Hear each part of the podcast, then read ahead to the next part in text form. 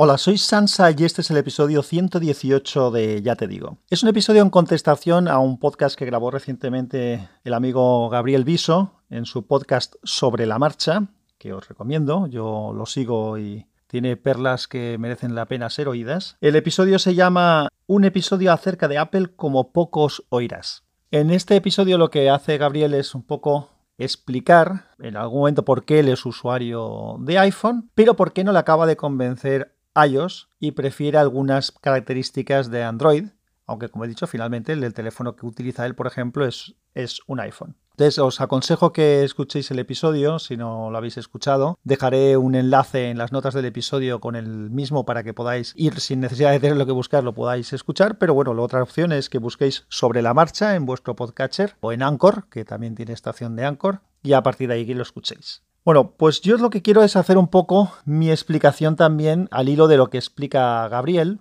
de por qué yo lo que sí que utilizo es Android. Cuando uno decide eh, utilizar un sistema, pues normalmente es porque obedece a que le, resulta más cómodo, más conveniente por algún, por algún motivo. Tengo un iPad Pro, el modelo de 9,7 pulgadas, o sea que también utilizo iOS en un dispositivo y me confirmo en que para el teléfono prefiero el Android. ¿Eso quiere decir que preferiría tener una tableta con Android en vez de el, iPad? Pues en algunas ocasiones sí, por lo que voy a explicar, pero de momento prefiero mantenerme como estoy y poder disfrutar de lo mejor de cada sistema operativo en según qué uso y según qué equipo. Para el tablet, aparte de las opciones de un tablet con Windows, que sería para mí la opción óptima porque me permite hacer todo, pero que ya he explicado en más de una ocasión y en más de un capítulo de mis podcasts, que no lo puedo hacer ahora mismo porque dependo de un ordenador también de trabajo que no puede ser ese mismo teléfono eh, equipo único, así que lo que hago es que tengo más de un equipo y para tener más de un equipo prefiero que la tableta de momento se quede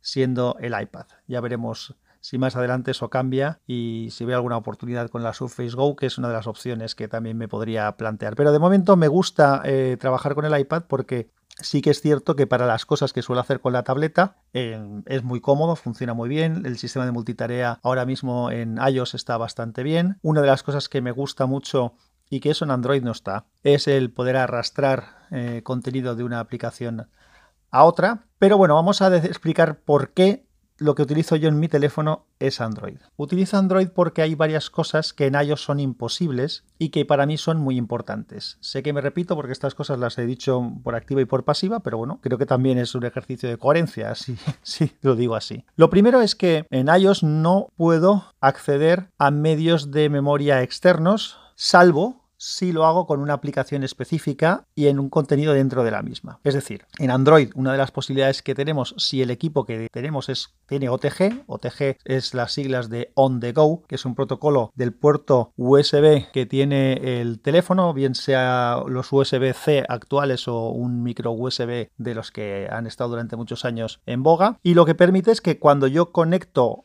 una unidad de memoria u otro tipo de equipo, como pueda ser un ratón, un teclado, un joystick u otra cosa, a ese puerto, con el adaptador que precise, el equipo lo reconoce como dispositivo de entrada y accede o a la memoria de esa unidad de memoria externa o puedes utilizar, pues lo que he dicho, el teclado, ratón, etcétera, el equipo que hayamos conectado. Para mí esto es muy importante porque sí que lo uso con bastante frecuencia, de hecho en alguna ocasión me ha salvado la situación y he podido hacer cosas que no habría podido hacer si no hubiera tenido esta posibilidad. En iOS eso es imposible y además me, vendría bien que no lo fuera, o sea, que fuera posible, porque bueno, trabajar con el iPad, que es una pantalla más grande, para algunas cosas es cómodo, además es un equipo que tengo que tiene bastante memoria, la unidad que tengo yo, y me vendría de cine poderlo hacer, y no puedo hacerlo. Sí que hay unidades de memoria externas con acople para Lighting que tienen su propia aplicación y en su propia aplicación sí que podemos jugar con el contenido, es decir, acceder al contenido y grabarlo, pero lo complicado es distribuirlo entre otras aplicaciones del propio iPad. Para mí lo que sería ideal, por ejemplo, siguiendo con la filosofía que tiene iOS, que es que no tiene un sistema de archivos de verdad, el programa Files que tiene ahora mismo, el programa Archivos, que es como una especie de contenedor donde hay distintas carpetas de las distintas aplicaciones y puedes mover información de una a otra, eh, no es lo óptimo, repito, pero bueno, ya que tienen eso, si alguien, si es posible, porque desconozco si internamente está capado el poder hacer eso, pero si hubiera alguna unidad de estas de memoria externa que pudieras con conectar al dispositivo con iOS y que fuera compatible con el programa Files, es decir, que apareciera su carpeta dentro del programa Files y me permitiera mover esa información a diferentes carpetas de diferentes aplicaciones que tenga instaladas en mi equipo, pues sería más práctico. Como eso, de momento yo que yo, que yo sepa, no existe, ni siquiera sé si es posible, pero en Android sí que tenemos un explorador de archivos como Dios manda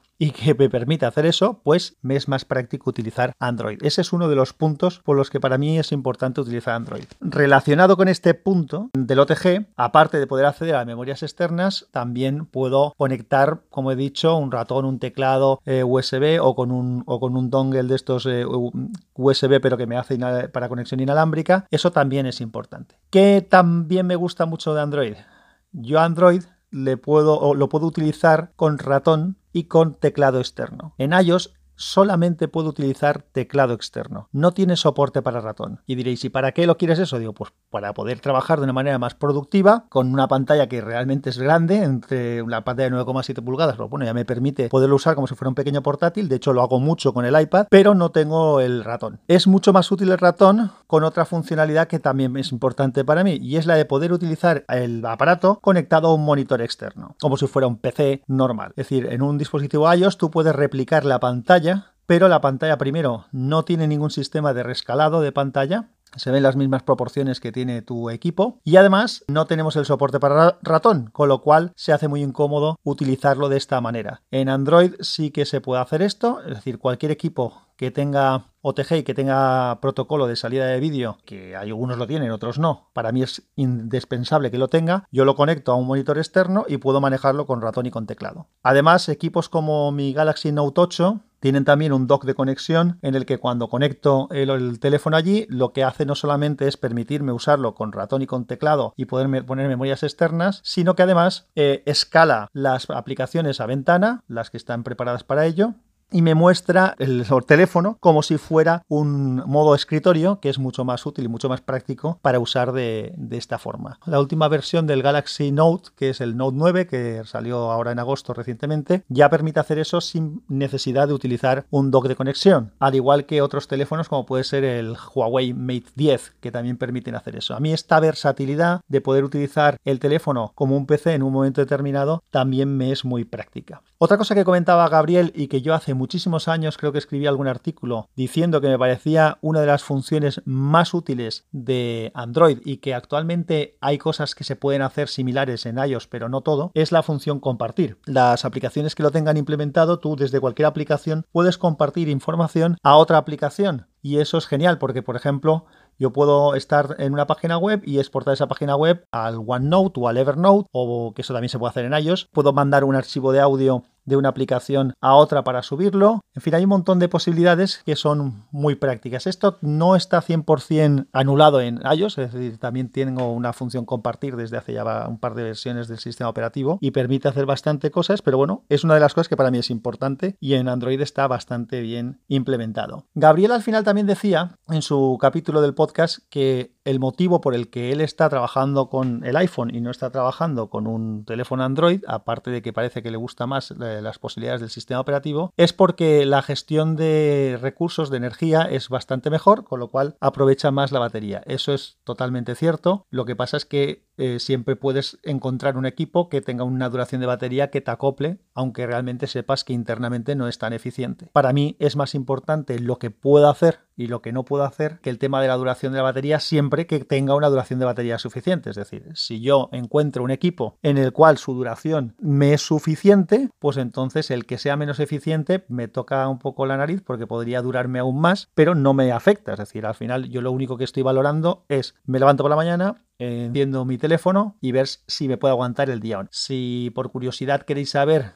cómo se comporta el Note 8, no es eh, la mejor batería del mercado, ni mucho menos. Hay equipos que han, salido, han ido saliendo recientemente con baterías de 4.000 mAh que sí que tienen duraciones muy buenas que sobrepasan el día o dos, dos días casi. El mío a mí me aguanta un día en condiciones relativamente normales y en condiciones de uso más extremo no me lo aguanta, pero tiene una carga rápida que funciona muy eficientemente y con una conectándolo en algún momento del día a, algún enchufe que siempre tengo a mano o al powerbank que suelo llevar conmigo, el tema está resuelto. De hecho, me funciona infinitamente mejor el Note 8 que el Note 3 que he estado teniendo durante bastantes años y usando hasta hace poco, con lo cual yo he salido ganando, estoy mejor que estaba. ¿Me gustaría más? Por supuesto que me gustaría más. ¿Qué más cosas os puedo decir? Pues que poder elegir el teclado que me dé la gana y que funcione de manera adecuada, pues también es una cosa que valoro. En, en iOS no hay teclados separados, sí que los hay, pero no funcionan tan bien. Por ejemplo, SwiftKey tiene versión iOS y versión Android y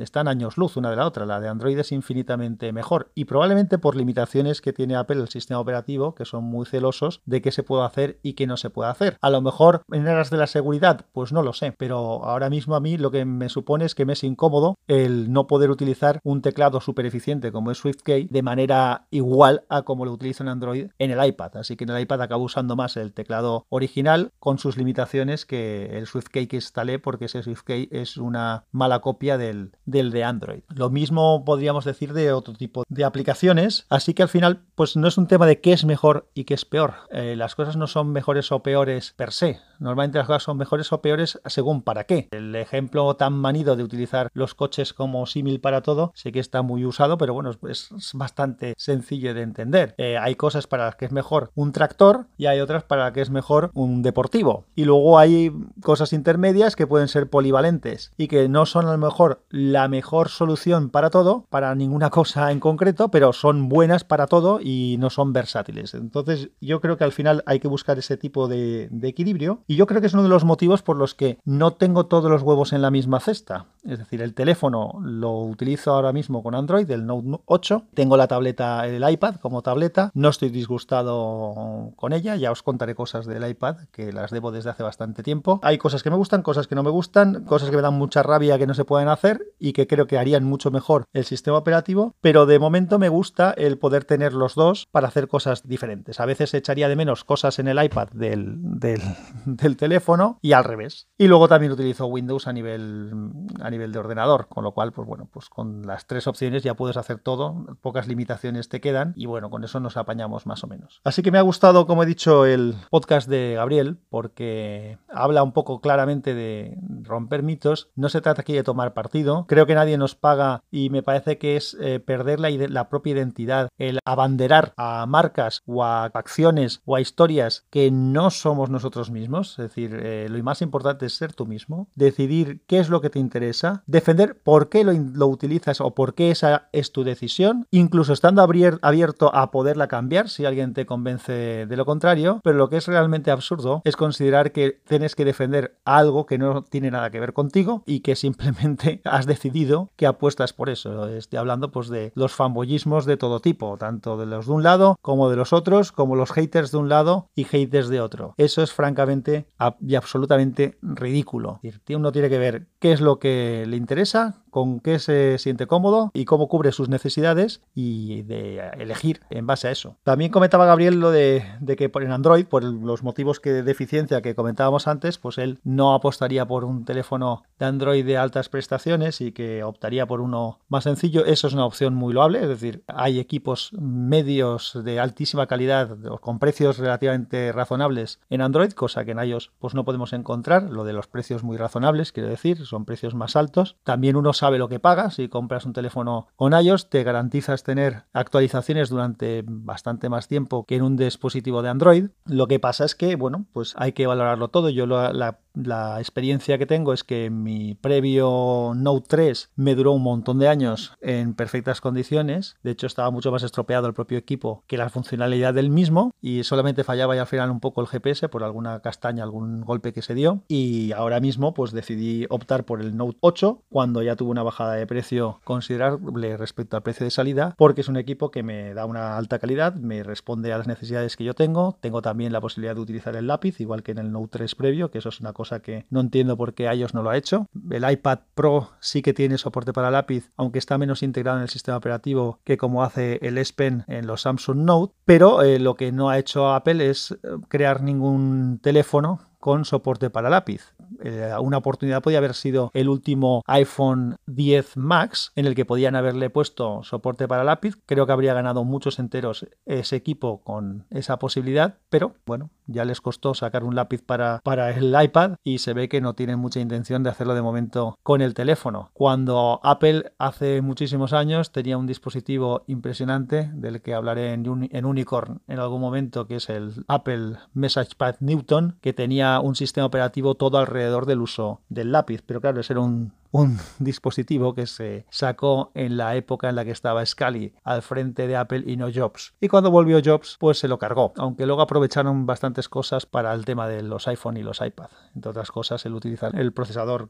ARM. Bueno, me divago y me voy por las ramas. Simplemente recomendaros, como he dicho, el podcast sobre la marcha de Gabriel. El último capítulo este me parece bastante interesante por la visión objetiva que da del uso que hace. También hay mucha gente, yo conozco bastante gente que también tiene una visión bastante objetiva de por qué utilizan las cosas y se dejan de fanboyismos y rollos. Y nada más, en breve espero contaros alguna otra cosita. Un abrazo, muchas gracias y que la fuerza os acompañe.